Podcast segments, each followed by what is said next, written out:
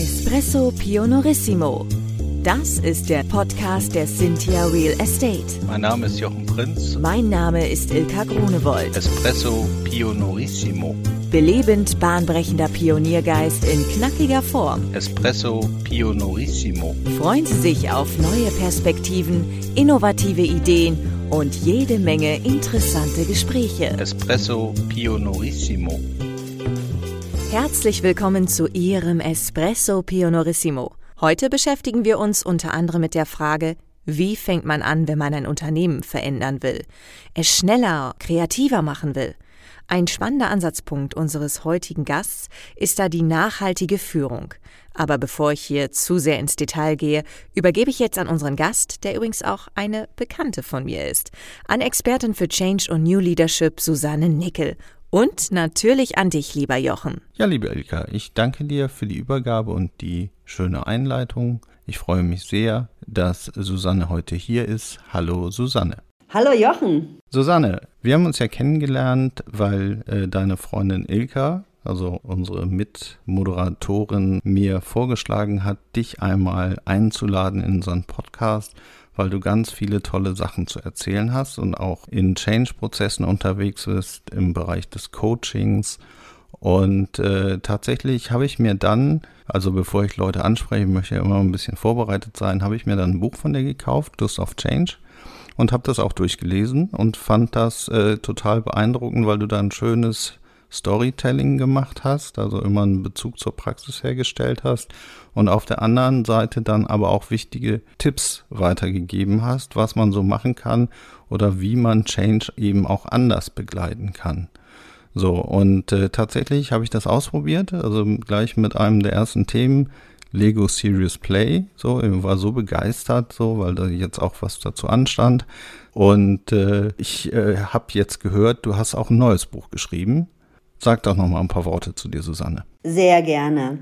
Naja, was du ansprichst, Lego Serious Play ist ähm, ja eine sehr kreative, agile, innovative Methode und ich liebe es persönlich mit innovativen, kreativen Methoden zu arbeiten. Und das bringt uns auch schon zu mir und zu meiner Persönlichkeit, weil ich letztendlich eine kreative Seele in mir habe. Ich war in jungen Jahren Tänzerin. Mhm und habe bei Pina Bausch, das war eine sehr ähm, bekannte, berühmte Tanzkoryphäe, Wim Wenders hat auch einen Film über sie gemacht, habe ich Tanz studiert und das ist so meine kreative Seele und die lässt sich natürlich nicht verheimlichen. Einmal Tänzerin, immer Tänzerin, so nach dem Motto. Und danach habe ich Jura studiert und ähm, bin quasi in die Schiene der Juristerei gegangen und ähm, mhm. habe danach komplett wieder umgesattelt in Richtung systemische Beraterin, Wirtschaftsmediation, Coaching. Und im Prinzip ist es so, dass das die drei Seelen, die in meiner Brust wohnen, sehr schön beschreibt. Also zum einen die kreative Tänzerin, zum anderen die logisch strukturierte Juristin und zum dritten mhm. der Coach, der eben in die Umsetzung geht. Und das habe ich auch in dem Buch Lust auf Change, was du gelesen hast, genauso angewandt. Das heißt, wir brauchen ja, um Veränderungen anzugehen, eine Emotionalität. Und Storytelling ist etwas, was, beschreibst du ja auch selber, was sehr greifbar, sehr nahbar ist. Und dann gibt es danach eben die Tools und die Methoden mit einer genauen Beschreibung, mit einer genauen Struktur, sodass wir die anwenden können. Und in dem neuen Buch, das heißt Knack den Change Code, was Ende Mai rauskommt. Da verbinde ich sogar meine Dreiheit, also die Anwältin, äh, den Coach und die Tänzerin in dem Buch mit verschiedenen Tools und es geht um ganz viele Geschichten von Menschen, die ich gecoacht habe, von Unternehmen, die ich begleitet habe und auch mein eigener Weg, der auch nicht immer ganz easy war, den beschreibe ich und wie wir es letztendlich schaffen, in dem Wahnsinnswandel, den wir die ganze Zeit haben, von einer negativen Haltung in eine positive zu kommen. Total toll.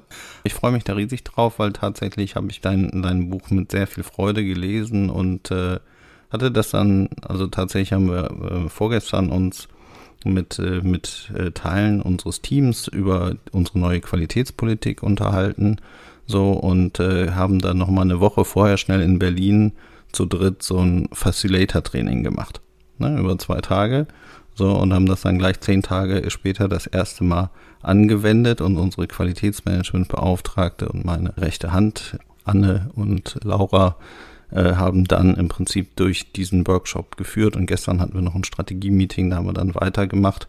So, und äh, tatsächlich, nachdem die Leute gesagt haben, öh, Lego muss das sein, wo, wo müssen wir jetzt hier rumspielen oder so, haben aber alle letzten Endes erkannt, dass sie zu jeder Zeit dabei waren. Den ganzen Tag in der Kommunikation und gerade am ersten Tag hatten wir eben alles dabei. Teilzeitkräfte, Vollzeitkräfte, Leute, die seit 15 Jahren im Unternehmen sind, andere Leute, die seit drei Monaten im Unternehmen sind.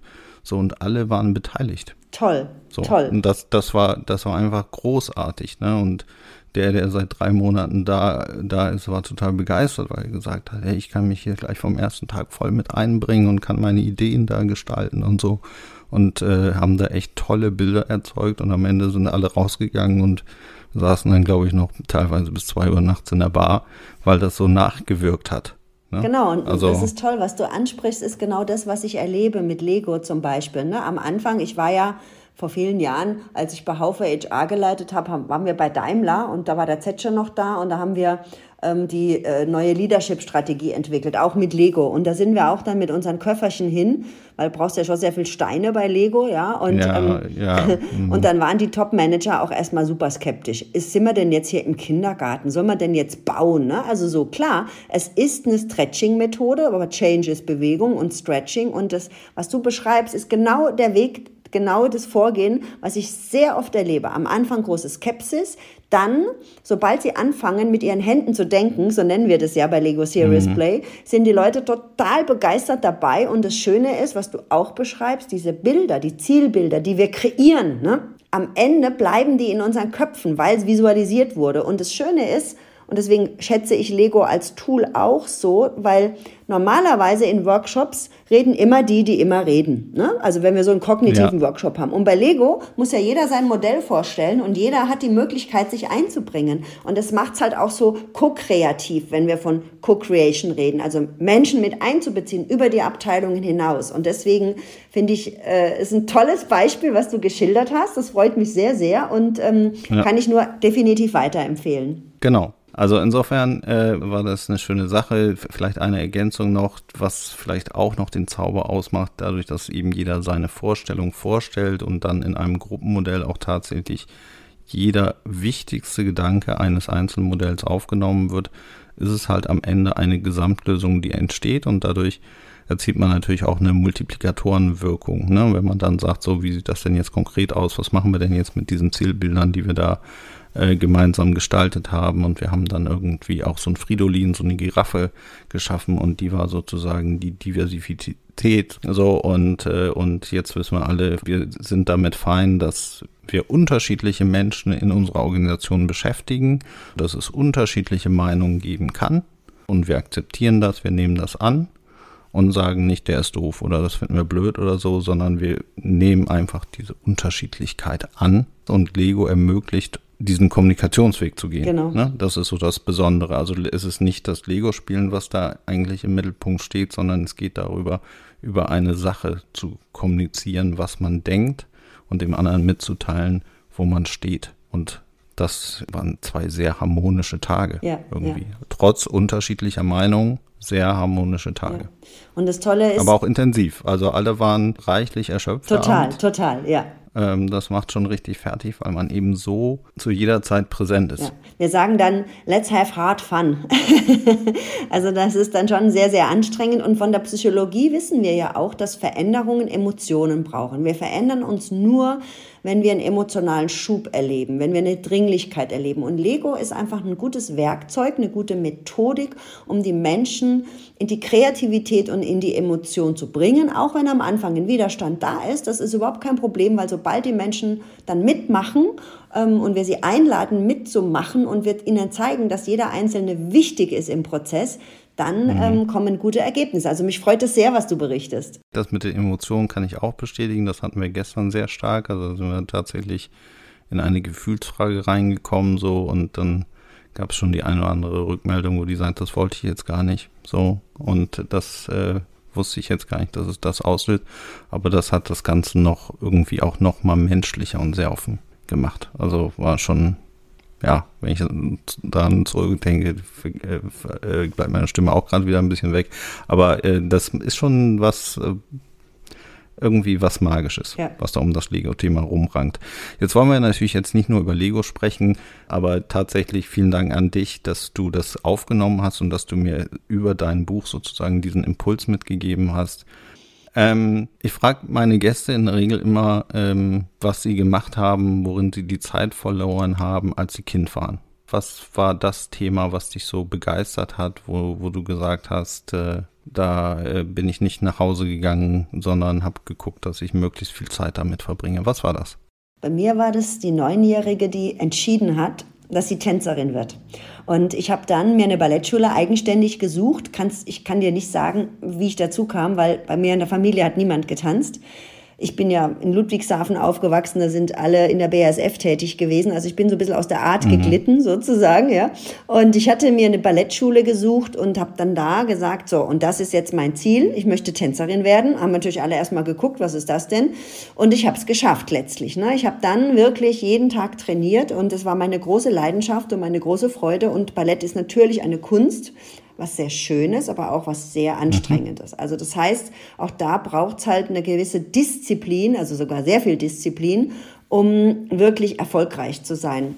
Und ich habe dann mit 16 gewechselt an die Ballettakademie Mannheim. Da war dann schon jeden Tag quasi Training angesagt, nach der Schule immer sofort hingefahren. Und dann war ich bei Pina Bausch. Und dann hat sich alles verändert, wie es manchmal so ist im Leben. Dann war der erste große mhm. Mega-Change, wenn man sagen will, sogar eine Disruption, weil ich dann nämlich schwanger wurde mit 18 und mit 19 Mama. Und insofern war dann... Mhm diese erste große Leidenschaft, die ich hatte, die, die ähm, habe ich mich dann entschieden, nicht mehr weiter zu verfolgen, zumindest nicht mehr aktiv in dem Moment, sondern habe komplett umgesattelt. Aber als Jugendliche, als Kind, ähm, ab neun Jahren, war ich wirklich jeden Tag am Tanzen. Und jetzt bist du heute immer noch diszipliniert, ne? Also, also Jurastudium hätte ich jetzt tatsächlich, hatte das auch schon gelesen in deinem Buch, ähm, hätte ich jetzt so mit einer kreativen Ader nicht so zusammengebracht, aber du hast es ja vorhin erklärt, wie das zusammenkam oder wie dann so deine drei äh, Standbeine so zusammenkommen. Ähm, aber für Jura braucht es ja auch eine hohe Disziplin, ne? um das zu lernen, um, also ist ja jetzt nicht immer das blumigste Thema. Genau, und Jura ist vor allen Dingen, brauchst du noch, noch mehr Disziplin, wenn es eigentlich gar nicht so das ist, was dich wirklich begeistert, um ehrlich zu sein. Also ja. bei mir war Jura, das Jurastudium, ich war ja dann Jungmama mit 19 und dann ähm, hatte ich Abitur nachgemacht, weil ich ja gar nicht Abitur brauchte als Tänzerin, da musste ja nur gut mhm. performen, mhm. gut tanzen.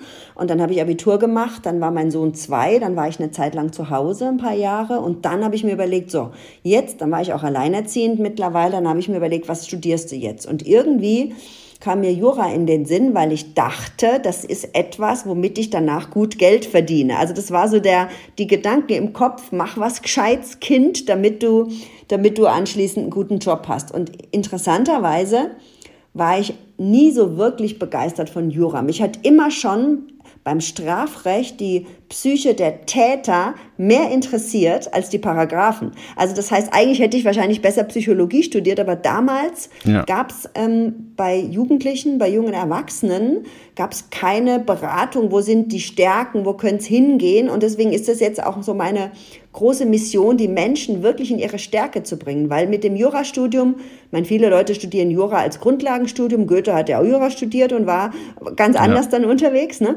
Aber ich will nur sagen, es war sicherlich nicht schädlich, um Struktur und Logik zu lernen. Dafür ist es gut. Aber es war nie so wirklich meine totale Leidenschaft. Und deswegen hat sich das viel, viel später ergeben. Also ich kenne Leute, die, wie mein Sohn zum Beispiel, der war schon immer ein IT-Freak, der hat Computer zerlegt und zusammengebaut, der hat programmiert mhm. mit zwölf schon. Da war der Weg klar. Bei mir war es lange überhaupt nicht klar, sondern eigentlich, muss ich sagen, erst mit über 40 bin ich dann den Weg gegangen, den ich ja jetzt dann immer noch gehe und ähm, habe mich wieder komplett verändert. Also deswegen ist auch mein mein Leben eigentlich, nicht nur eigentlich, sondern ist permanenter Wandel. Und das Jurastudium erfordert dann viel Disziplin, wenn es gar nicht so richtig deine Stärke ist. Also ich hab, bin auch durchs erste Examen gefallen und habe dann aber gesagt, okay, BAföG bekommen, alleinerziehend mit mhm. Kind, ich muss das durchziehen und habe es dann auch fertig gemacht. Also ich bin ja auch als Anwältin zugelassen und habe dann mich auf die Suche irgendwann gemacht, auch als mein Sohn größer war und ich jetzt nicht mehr ja. so aufs Geldverdienen angewiesen war, ähm, bin ich natürlich immer noch, aber mit, als mit alleinerziehend mit Kind war es natürlich eine krassere Situation, wie du dir vorstellen kannst. Und habe mich, hab mich dann auf die Suche gemacht, was ist denn, was gibt es denn, was mehr zu mir und meinen Stärken passt und wo kann ich vor allen Dingen auch mehr Nutzen stiften. Und so bin ich dann in Richtung Coaching, Workshops und ähm, Keynote Speaking gekommen. Jetzt wirst du von deinen Kunden ja auch oft als die Zukunftsmacherin bezeichnet. Ähm, wieso ist es denn aus deiner Sicht so wichtig, aus bestehenden, ich will jetzt fast nicht werten, aber das ist ja eine Wertung, verkrusteten Arbeitsabläufen auszubrechen? Und äh, wie motiviert man die Menschen, die das tun oder die einfach in ihren, das haben wir ja schon immer so gemacht, Prozessen sind und eigentlich ja ganz zufrieden damit sind, auch wenn es vielleicht besser gehen würde. Es ist natürlich schon so, dass wir sagen können, wir haben einen großen Change überall. Also wir sind äh, in dem Change-Wahnsinn verfallen. Jetzt haben wir Corona, dann haben wir jetzt die Russland-Situation, ohne da jetzt näher eingehen zu wollen. Und wir haben insgesamt schon vor Corona in den Unternehmen den Wandel von der alten in die neue Welt. Und das ist natürlich nicht punktuell zu sehen und es gibt wahrscheinlich auch nicht punktuell die alte oder die neue Welt. Dennoch verändert sich Führung, verändern sich Unternehmensstrukturen. Weisung und Kontrolle war das Mittel der Wahl. Mittlerweile ist man mehr agiler unterwegs in Richtung transformationale Führung. Monokulturen haben ausgedehnt. Wir, wir, mhm. wir gucken, dass wir Mixed Leadership mehr implementieren. Also es gibt ganz viele Dinge.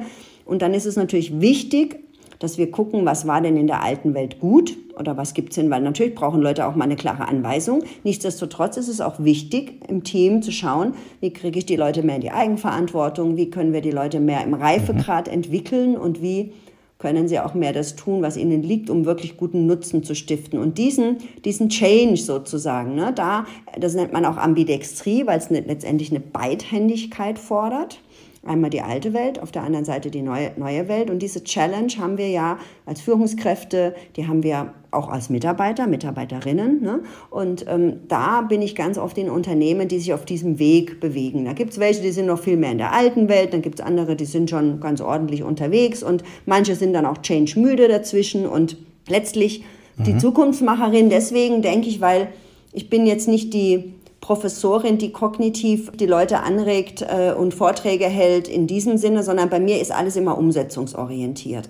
Will heißen, mhm. meine Keynotes ähm, sind natürlich mit Storytelling bestückt. Sie haben Content. Content ist total wichtig. Nichtsdestotrotz braucht es was, dass die Leute ins Tun kommen. Und das hatten wir am Anfang unseres Gespräches schon. Wir verändern uns nur über Emotionalität und wenn wir gefühlt eine Dringlichkeit mhm. haben. Ja, also wenn wir, wenn wir es dringlich sehen, dass wir uns verändern. Und wenn wir keine Dringlichkeit haben, verändern wir uns nicht. Vor Corona war es so, alte Welt, Homeoffice geht bei uns nicht, Frau Nickel. Ne, Habe ich ganz oft gehört. Ja, ja, Kennst du, ja, ne? Da war bei, uns, war bei uns grundsätzlich auch so, weil ja.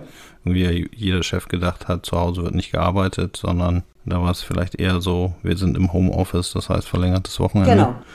So von der Mentalität und das ging ja mit Corona dann sehr viel besser. Genau, das heißt, es ging deswegen besser. Warum? Weil wir eine Dringlichkeit hatten, ne? weil es, äh, ja. wir, waren, wir mussten reagieren, wir mussten reagieren so.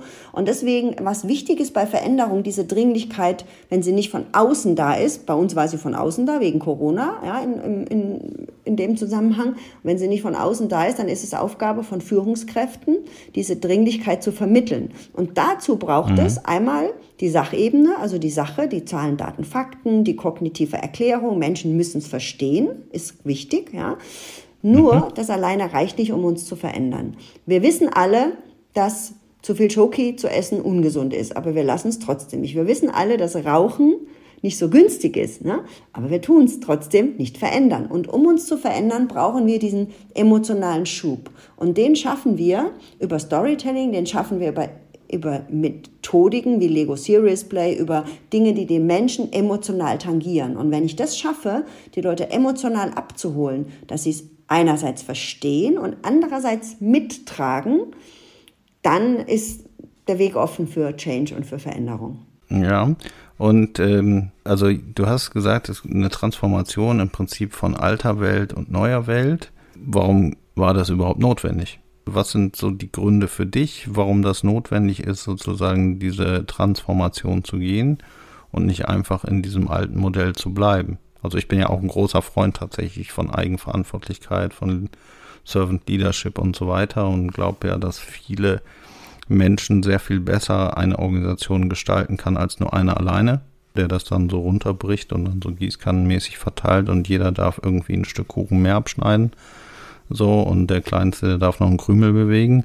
Ich finde das schon besser, wenn jeder einen Kopf einschaltet, weil man da am weitesten kommt. Aber warum ist das notwendig geworden? Also ist ja auch schwierig tatsächlich. Ist, zumindest wenn ich das so in meiner Organisation betrachte, auch die Leute, die quasi nur die Krümel bewegt haben, sagen, ja, warum soll ich denn jetzt einen ganzen Kuchen bewegen? Mhm. So, ich bin es ja eigentlich gewohnt, nur den Krümel zu bewegen und äh, was ist denn, warum muss ich das denn jetzt machen? Also du sprichst jetzt zwei Dinge an. Zum einen, warum ist es überhaupt notwendig in den Unternehmen und zum anderen, warum ist es notwendig bei den Mitarbeitern? Bei den Unternehmen ist es so, dass es natürlich schon vor Corona so war, dass es diverse Unterschiede zu früher gibt. Also das heißt zum einen, junge Talente, die wollen nicht mehr Weisung und Kontrolle. Junge Talente, die haben sie suchen nach Sinn. Ne? Menschen suchen nach Sinn, mhm. die wollen etwas Sinnvolles tun. Und junge Talente, die wollen ein Wofür spüren. Wofür tue ich, was ich tue? Also ja. das heißt, Unternehmen haben schlichtweg die Dringlichkeit, da sind wir bei, der, bei dem Wording, dass sie nicht mehr die richtigen Leute finden. Unternehmen haben die Dringlichkeit, dass sich die Arbeitswelt verändern. Unternehmen haben die Dringlichkeit, ja. dass sich die Zeit verändert. Und mit diesem Wandel gibt es neue Anforderungen. Und deswegen ist es so wichtig, diesen Weg und da gehören ganz viele Dinge dazu. Zum einen die Digitalisierung, zum anderen die neue Führungswelt, Servant Leadership, was du gesagt hast. Ne? Das gehört da alles dazu so. Jetzt haben wir einmal die Notwendigkeit, wenn die gefühlt ist, und deswegen ist, ist es auch so bei den Unternehmen, dass die einen schneller sind, die anderen langsamer, weil die einen kriegen, haben noch mehr Probleme, Leute zu mhm. kriegen, müssen sich deswegen schneller verändern, die anderen sind innovativer. Da gibt es ganz viele Unterschiede. Dann, was du angesprochen hast, die Mitarbeiterseite mit dem Krümel und mit dem, mit dem Batzen, sage ich jetzt mal, sagt man in München. Ja? Also Krümel zu bewegen mag ja in Ordnung sein. Und die Frage ist ja immer, wenn ich Mitarbeiter, Mitarbeiterinnen habe, ähm, wer kann was am besten? Wo ist jemand entwickel entwicklungsfähig? Es mag vielleicht mhm. Menschen geben, die sind für Krümel geeignet und die Krümel mögen ja auch wichtig sein. Ne? Also das, das will ich gar nicht ja, bestreiten. Klar. Und ich glaube, es ist ja. halt in der neuen Welt eben ganz wichtig, zum einen die Menschen abzuholen und zu erklären, ähm, wie Eigenverantwortung funktioniert, weil wenn ich das nicht gelernt habe, eigenverantwortlich zu sein, ist es ein riesen Lernprozess, das ist eine Riesenentwicklung. Und ich kenne zum Beispiel die Situation, da war es so, wenn Mitarbeiter Probleme haben, kommen sie zur Chefin, also zu mir sind die Leute gekommen, sagen, Susanne, ich habe ein Problem, wie mhm. können wir das lösen? Und ich habe ihnen geholfen. Ja, Das ist alte Welt. Neue Welt würde bedeuten, es kommt jemand mit einem Problem und ich sage zu derjenigen oder zu demjenigen, entwickle drei Lösungen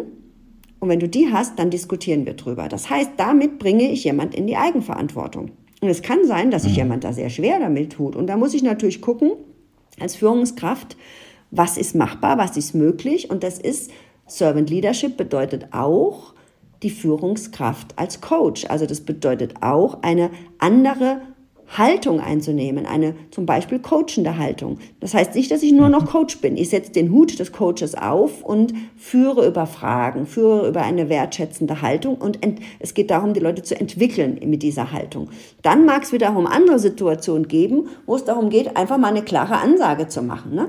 Wenn ich Chefarzt bin in der Klinik und es steht eine OP an, jemand ist in der Intensivstation, dann brauche ich da nicht zu coachen. Ne? Dann geht es darum, mhm. zu gucken, wie tun die Leute schnellstens das, dass die OP glückt. Da ist eine Anweisung angesagt. Wenn es aber darum ja. geht, Leute zu entwickeln, damit sie eigenverantwortlicher werden, ist das Coaching unter Umständen das Mittel der Wahl. Und deswegen, du merkst schon, es ist viel vielfältiger. Und das ist genau die Challenge. Deswegen müssen wir jonglieren. Und das ist die Ambidextrie. Wir brauchen nämlich beides aus beiden Welten. Wir brauchen alles aus beiden Welten und müssen halt schauen, was passt zu welcher Kultur, wo stehen wir in dem Unternehmen und wo wollen wir hin. Okay, ich glaube, oder ich nehme das so wahr, dass tatsächlich das auch ein Generationsthema ist. Mhm. Also hast du ja, glaube ich, auch äh, angesprochen. Also, wenn ich jetzt an Greta Thunbergs oder so denke, das sind natürlich möglicherweise Extreme, aber ich erkenne zumindest in dieser Generation, in dieser sehr jungen Generation und muss sagen, das gefällt mir inzwischen sehr, sehr gut. Das ist für mich so die Generation der Weltverbesserer. So, also die wirklich wieder nach Sinn und Nutzen streben. Es geht gar nicht so sehr darum, Chef zu werden, sondern es geht eigentlich darum, seine Zeit sinnvoll einzusetzen und irgendwas zu erschaffen. So, und das finde ich, das finde ich persönlich großartig. Merke aber auch bei dieser Generation, dass sie schon auch bereit sind, sich vielleicht mit den Babyboomern auszutauschen und die Erfahrung noch mit einzuziehen.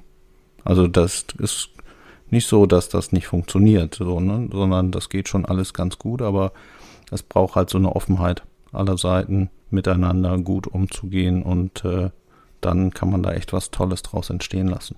So auf dem Weg sind wir jetzt gerade. Und das, das macht äh, sehr viel Spaß. Wo fange ich denn an, Susanne, wenn ich keine Susanne Nickel an meiner Seite habe? Also du hast gesagt, das ist ein vielfältiges Feld. Was muss ich denn tun, wenn ich sage, ja, irgendwie habe ich das Gefühl, ich müsste was ändern? Was meinen dann? Das ist die Frage, was du ändern möchtest. Ne? Ohne Ziel ist es ziemlich planlos. Also wenn, wenn du sagst, okay, du willst zum Beispiel haben, dass die Leute eigenverantwortlicher sind. Nehmen wir mal das als Ziel. Ne? Und ja. ähm, das ist ja schon nahezu ein Kulturwandel, wenn das gelingt. Gell? Das heißt, was ich empfehle, ist, mit den Leuten gemeinsam das zu erarbeiten. Also das heißt, die künftigen Lieder, die sollten ein bisschen Inspirationskraft haben. Da sprechen wir von transformationaler Führung. Natürlich klare Ziele, Inspirationskraft. Da reden wir auch wieder von Ratio und Emotio. Also es braucht natürlich ein klares Ziel. Das ist die rationelle Seite und es braucht die Emotionen, um die Leute abzuholen. Und was früher gemacht wurde, da wurde sich halt eingesperrt und unter Führungskräften Workshops gemacht und dann wurden die ausgerollt. Ich bin ein Freund davon, ähm, zu sagen, wie können wir denn die Leute bestmöglich einbinden. Wenn ich jetzt ein Team mhm. habe, und ich sage, es geht um das Thema Eigenverantwortung. Wir wollen uns da besser aufstellen als, als Ziel. Dann würde ich alle mit allen Teammitgliedern, bestenfalls sogar ähm, persönlich, mich treffen, wenn das, wenn das möglich ist, und würde zum Beispiel, wir waren am Anfang bei Lego, ein Lego Serious Play Workshop machen. Ne? Und würde auch als erstes mal die Leute fragen, wo seht ihr euch da? Und dann gibt es vielleicht eine kontroverse Diskussion, das mag, mag sein. Und dann geht es natürlich darum, dass ich als Führungskraft schon ähm, die Trends, die ich setzen möchte, mit meinem Team gemeinsam mhm. diskutiere, dass ich vielleicht auch eine kurze, überzeugende Speech halte, warum mir das wichtig ist, sodass die Leute verstehen, wie ich ticke, weil es ist immer gut, sein Erwartungsmanagement als Chef, als Chefin klar zu machen. Und dann geht es darum, okay, und wie können wir dieses Ziel erreichen? Was haben wir für Ideen? Und da könnte man zum Beispiel mit Lego eine Strategie, eine Vision entwickeln und so starten. Also es ist jetzt ein Beispiel. Ne?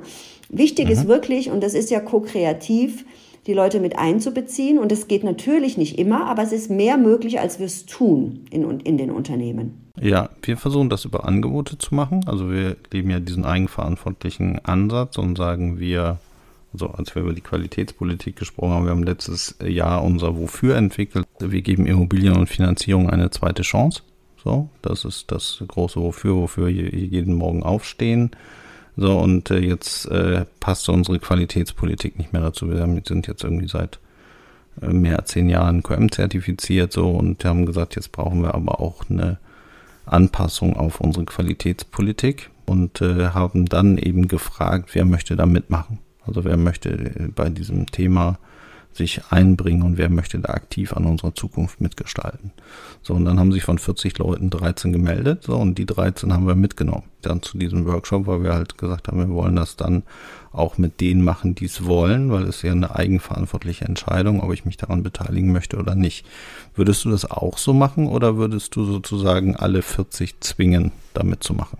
Also was du ansprichst, ist, wenn Veränderungen anstehen, dass nicht alle sofort begeistert dabei sind. Ne? Also man, wir wissen aus ja. Untersuchungen, ähm, dass es im Prinzip normalerweise 10 bis 20 Prozent sind, die begeistert dabei sind. Also sagen wir mal 20 Prozent, 40 Prozent sind eher neutral und 40 Prozent, die sind eher skeptisch, die sind im Widerstand. Und was natürlich schon Sinn macht, um was ins Rollen zu bringen, ähm, es ist natürlich verdammt schwer, als Führungskraft es alleine zu treiben. Du brauchst Gefährten und die Gefährten können Influencer sein. Und was du gemacht hast, ist, quasi das Gesetz der wenigen, wobei bei dir waren es gar nicht so wenig, ne, zu nutzen. Nee, war ein Drittel, war ein Drittel. Drittel des Unternehmens. Mega cool, mhm. mega. Ja, das, ist, das zeigt schon mal, wie begeistert die Leute auch dabei sind, ne, die zu nutzen, um die Schritte zu gehen, um dann die anderen abzuholen. Und das ist eine sehr, sehr gute Strategie, weil wenn du mit denen anfängst, die im Widerstand sind, wird es sehr, sehr schwierig direkt am Anfang. Ja. Ja, ich überlege das tatsächlich, also das ist jetzt so in meinen Grundüberlegungen schon immer drin, ob man oder ob wir nicht einfach sagen, wenn wir sagen eigenverantwortliche Mitarbeiter, dann sollen die doch auch entscheiden, wo, mit, wo sie mitmachen wollen, können, wo sie Nutzen stiften. So, also, weil ich merke, dass die Meetings, die dann stattfinden, sehr produktiv sind. Also, wenn Leute sich mit Sachen beschäftigen, wo sie sagen, da brenne ich für oder habe ich Bock oder ich habe zumindest Neugierde, vielleicht brenne ich noch nicht dafür, aber ich habe zumindest Neugierde, dann ist da ein ganz anderes Einsatzpotenzial drin als bei, als wenn ich irgendwie so, ein, so eine Gruppenveranstaltung mache und alle sagen hoffentlich schnell wieder vorbei. Genau. ich habe wieder viel zu tun heute. Ja, absolut. Und genau das ist der Punkt. Und das ist das, die Stärkenorientierung bei den Leuten. Ne? Das heißt zu gucken, wer hat welche Stärke, wer hat Lust auf etwas. Das geht natürlich nicht immer 100 Prozent. Das ist schon klar. Nur trotzdem ja. ist es unheimlich wichtig, dass die Leute zumindest überwiegend in ihrer Stärke und ihrer Motivation sind. Dass es ein paar Dinge gibt, das ist bei meinem Leben genauso. Ich muss auch ein paar Sachen machen, die ich muss jetzt nachher noch meine Umsatzsteuer machen, habe ja auch keine große Lust drauf. Ist, gehört halt dazu. Ja. Ne? Du weißt, was ich meine. Verstehe ich. Genau. Mhm. So, also das ist okay und das nehme ich, trage ich mit, weil das nicht, wenn jetzt mein To-Do wäre, von 100 Prozent Susanne Nickel To-Do, 120 Prozent Umsatzsteuer, dann würde ich eingehen wie ein Mauerblümchen. Aber wenn ich 10 Prozent davon Umsatzsteuer mache und 90 Prozent Dinge tun darf, wo ich in meiner Stärke bin, wo ich Nutzen stiften kann, wo ich mit Begeisterung dabei bin, dann ist das optimal. Und ich glaube, wir sollten immer gucken, wie viel Prozent ist jemand begeistert? Ich habe in dem neuen Buch zum Beispiel eine Begeisterungsinventur kreiert, wo man nochmal checken kann, mhm. wie viel bin ich denn begeistert und was braucht's, dass ich vielleicht ein bisschen mehr begeistert bin, weil, wie du es genau sagst, die Leute, die emotional dabei sind, die bewegen natürlich was ganz anderes, als wenn jemand demotiviert ist. Und das ist der Punkt. Ja, also natürlich ist das Ziel langfristig noch mehr. Also ich bin auch tatsächlich schon sehr, sehr zufrieden mit ungefähr einem Drittel der Leute, die da mitgemacht haben. Aber natürlich ist es schon das Ziel, so 80 Prozent zu begeistern. Ne? Also ich glaube 100 Prozent, das kann nur im Bereich der, der Vision liegen. Das wird man wahrscheinlich nie schaffen. Wird immer irgendwelche Leute geben, die sagen, ich bin dagegen. Und das ist ja auch okay. Wir haben ja unsere Giraffe Fridolin. So, insofern ist das für uns auch okay, dass da äh, jemand dagegen ist. Äh, so, der darf trotzdem bei uns sein und mitmachen und auch so einen guten Job machen. Und trotzdem haben wir natürlich den Wunsch, dass wir noch sehr viele mehr anstecken, da mitzumachen in dem Thema dass wir das so über die Jahre treiben. Aber was ich merke bei Change-Prozessen, das ist halt auch nichts, was auf Knopfdruck passiert, wo du sagst, wir machen ab morgen Change und dann geht's los und alle wissen, jetzt ist Change gemacht, Haken dran und fertig und jetzt geht's weiter, sondern es ist, geht ja über Jahre. Ne? Es gibt Rückschritte, es gibt Erfolge, so es ist irgendwie ein Riesenprozess. Muss sich auf viele Jahre einrichten, glaube ich, ne? Absolut, bei Change. absolut. Also je nachdem, wie groß die Organisation ist, spricht man von fünf bis sieben Jahren, also bei größeren Organisationen. Und man muss es ja auch bei sich selber, wenn man sich was Neues vornimmt und es wirklich umsetzt, bis es zur Gewohnheit geworden ist, dauert es auch eine Weile. Also insofern, Ungeduld ist da eher ungünstig.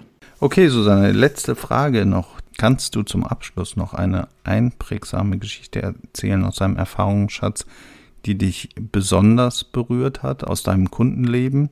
Und wo du dann hinterher gedacht hast, äh, da konnte ich mit meiner Arbeit richtig was changen? Mhm. Also ich habe ein Unternehmen beraten vor anderthalb Jahren mit meinem ähm, Geschäftspartner zusammen.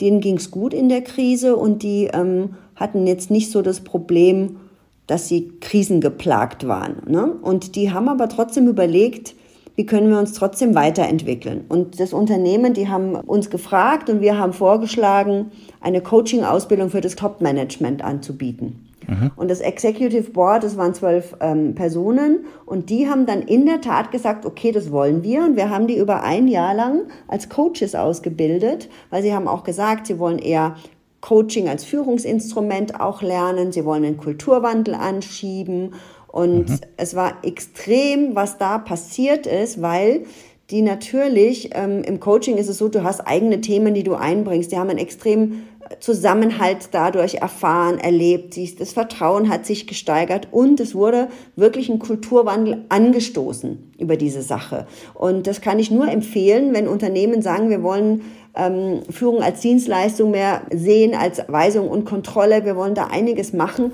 dann ist Coaching mega genial, um einen Riesensprung zu machen. Und da war es eben so, dass sie auch skeptisch waren am Anfang, weil sie kannten das nicht. Und es war natürlich auch ein bisschen Widerstand da. Dennoch haben sie gemerkt, durch, dem, durch die ganzen Coaching-Techniken, die sie gelernt haben, dass ihnen das unglaublich bei der Selbstführung hilft und unglaublich bei der Führung der Mitarbeiter und im mhm. Board selber. Und das war wirklich eine Mega-Change, der da initiiert wurde. Ja, cool. Susanne, vielen herzlichen Dank. Das war ein tolles Gespräch. So, hat wirklich viel, viel Freude bei mir ausgelöst. Ich bin sehr gespannt auf dein Buch, was Ende Mai rauskommt. Wir werden das ja hier in den Shownotes wahrscheinlich auch nochmal verlinken dürfen, oder? Ja, klar, unbedingt. Und äh, ich hoffe, du hattest auch Freude. Wie fühlst du dich jetzt? Mir geht's super. Ich habe sehr genossen, mit dir zu sprechen. Vielen Dank dir. Okay, dann wünsche ich dir noch weiterhin viel Erfolg und äh, wie gesagt, wir bleiben in Kontakt und äh, ich sag mal an unsere Hörerinnen und Hörer bis ganz bald. Wie hat es Ihnen gefallen? Haben Sie Fragen, Kritik oder Anregungen zu unserem Podcast? Dann freuen wir uns auf Ihr Feedback. Schicken Sie uns einfach eine E-Mail an podcast@cynthia.de. Espresso Pionorissimo. Weitere Infos finden Sie entweder in unseren Show Notes oder auf www.cynthia.de slash podcast. Bis bald!